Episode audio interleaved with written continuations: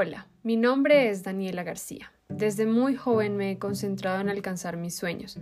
Cuando tuve una visión de mi futuro, decidí hacerla realidad. Durante el transcurso de los años siempre he estado trabajando en mi interior y he cuestionado mis emociones. Es por esto que quise compartir con ustedes algunas de las cosas que han sido útiles para mí y de las cuales soy más consciente ahora.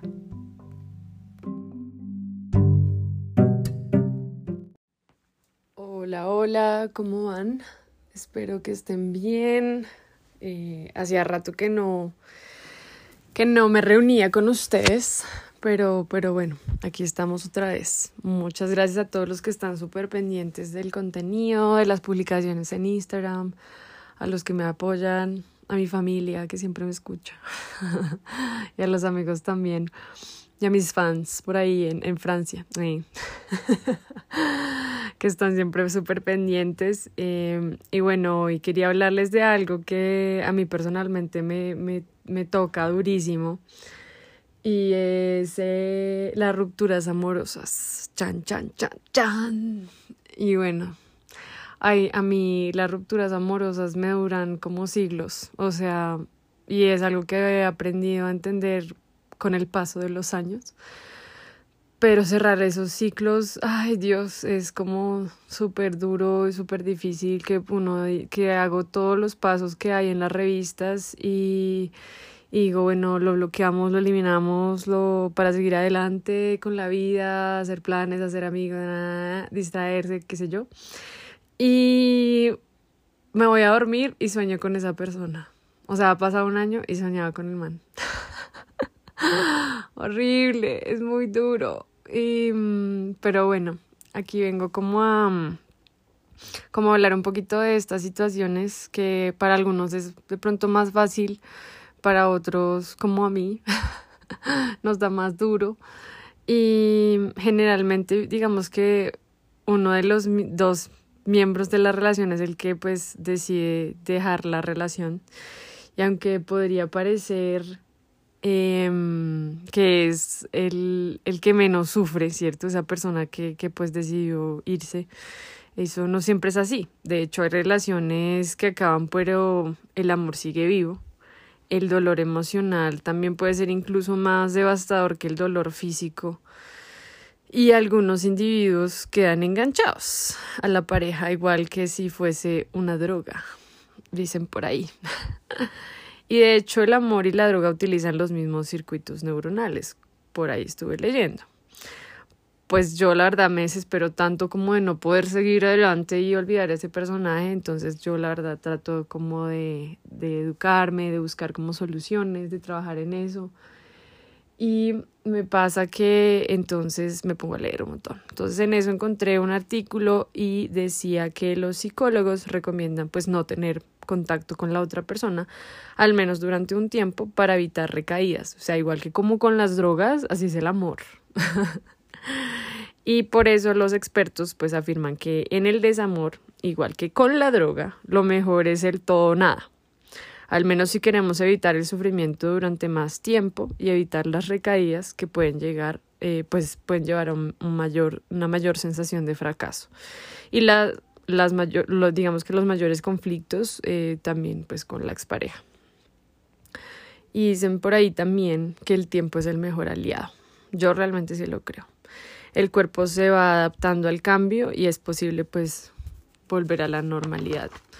Y hay personas que tienen eh, serias dificultades para superar estas situaciones por distintos factores, tales como ansiedad, baja autoestima, habilidades sociales, pobres y etcétera. Entonces ahí es cuando empezamos a hablar de las fases de la ruptura. Entonces la primera fase es la fase de la negación y el aislamiento que uno está llorando mal, encerrado en su habitación y no puedo creer, o sea, no lo puedo creer, no lo puedo creer porque uno un día está feliz, dichoso, todo es amor y paz y al otro día pues ya no estás con esa persona con la que pronto tenías proyectos, sueños, ilusiones, le has entregado tu corazón, mejor dicho. Y ahí es pues negar la realidad de que ya se acabó En esta etapa es importante pues ser conscientes de las emociones, por más doloroso que pueda ser. Enfrentarlas, pasar por ese dolor, pasar por el duelo, digamos. La segunda es la ira sentir rabia hacia la otra persona, que lo quieres ir y matar y que te decepcionó, te rompió el corazón, te trató re mal, eh, que de pronto está con otra persona y lo ves como algo malo, eh, que te enoja, eh, te sientes frustrado eh, y culpar al otro, culpar al otro. Em, y bueno, la tercera es negociación, Chan. Esa es la fase más peligrosa eh, si no se gestiona bien, pues es como un intento de aceptar la situación, en un intento de aceptar la situación y acercarse a la otra persona de nuevo. Se puede cometer el error de tratar de hacer que eh, cualquier cosa, pues de tratar de hacer cualquier cosa por recuperar la relación. Y un mal acercamiento puede arruinar de nuevo la situación e incluso empeorarla. Y la cuarta es depresión. Sí, depresión se pierde la esperanza de recuperar a esa persona que realmente pues amaste. Empezamos a ser más objetivos y que no hay marcha atrás. Entonces, de hecho, la depresión suena fatal, pero de hecho creo que es lo mejor porque empezamos a poner los pies en la tierra. Y la quinta es la fase de la aceptación. Entonces, aquí viene pues después de la tristeza, que fue la fase anterior, empezamos a visualizar un nuevo futuro, a soñar con otras cosas, a tener nuestros proyectos, a movernos de pronto solitos o de pronto encontrar otra persona. Eh, ya no se busca estar con la otra persona y uno se siente en paz y preparado para conocer pues a una nueva pareja. Superar estas, estas situaciones definitivamente es un arte, o sea, es importante hablar con amigos y quizás llevar un diario de cómo uno se siente, pero pues esto no puede dominar nuestra vida y no puede, o sea, no podemos tomar decisiones apresuradas. Algunos recomiendan dejar de seguir a los ex en redes sociales, eliminar todos los recuerdos dolorosos y suena drástico, pero realmente ayuda a sanar. Y bueno, los beneficios, em, digamos que los beneficios están aprovechar pues nuestro tiempo, para trabajar en la autoestima, en nuestra identidad, cuidar de nosotros mismos. Si este camino lo hacemos bien, mm, seguramente aprenderemos y creceremos de esta experiencia. Los duelos, creo yo, son grandes maestros y nos ayudan a conocernos mejor, a tener nuevas metas, a planear eh, vacaciones solos, fortalecemos otros vínculos con amigos o familia que pronto vemos descuidamos en la relación, eh, aumentamos nuestra, nuestra autoestima, nos sentimos fuertes, capaces, dignos y con un futuro a construir. Generalmente los problemas son menos graves cuando las personas se alejan y analizamos desde afuera no significa escapar, sino cambiar de posición el, el lente en el que se mira, digamos. Em, así que bueno, esto era algo que quería pues compartirles. Eh, mi experiencia personal es siempre muy duro asimilar esto, digamos que acá lo digo, lo digo después de haberlo superado, pero, pero siempre es difícil, es difícil em, cerrar un capítulo en el cual teníamos pues todo nuestro corazón ahí, em, que sentimos que se nos rompe el corazón en mil pedazos, pero ¿qué sería de nosotros sin esas experiencias? ¿Qué sería de mí si yo no hubiese pasado por esas cosas? Creo que no hubiese hecho la mitad de lo que hice, por ejemplo, este año. Así que pues es, es, ese es como el mensaje que les quería compartir para todos aquellos que de pronto pasaron una ruptura amorosa y que ahora están súper good, súper bien, pues podrán entenderlo. Y para los que recién están en el proceso, vienen cosas buenas.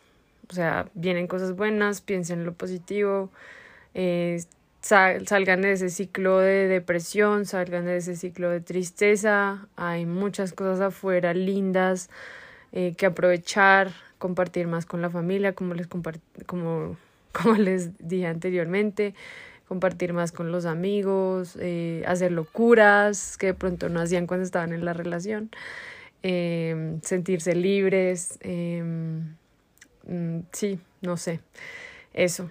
Y, y para los que están con nueva pareja, pues disfruten esa nueva relación, em, aporten a esta nueva relación todo el aprendizaje de lo que aprendieron de, de la anterior relación. Aporten todas esas cosas nuevas que tienen, eh, que saben que no, no, que tienen que cuidarse, cuidar el corazón, digamos, en ciertas cosas, eh, el trabajar en la comunicación, em, también ser muy, sí, ser muy honestos con lo que sienten, con lo que piensan, si algo les incomoda, decirlo, es muy importante y bueno, y crear proyectos juntos, eh, pues nada, eso. Y para los que estamos solos, como yo, disfrutar esa etapa también, que al principio es súper duro, como no se puede uno asimilar solo porque estuvo, estuvo tan genial la relación anterior, que a veces es difícil uno imaginarse solo, pero, pero también puede ser muy divertido y, y muy enriquecedor. Y ya, eso era lo que les quería compartir. Entonces que tengan un, una feliz semana. Por ahí les voy a estar compartiendo otro podcast em, para finalizar el año. Y les mando un abrazo enorme y muchos besos y mucha energía positiva.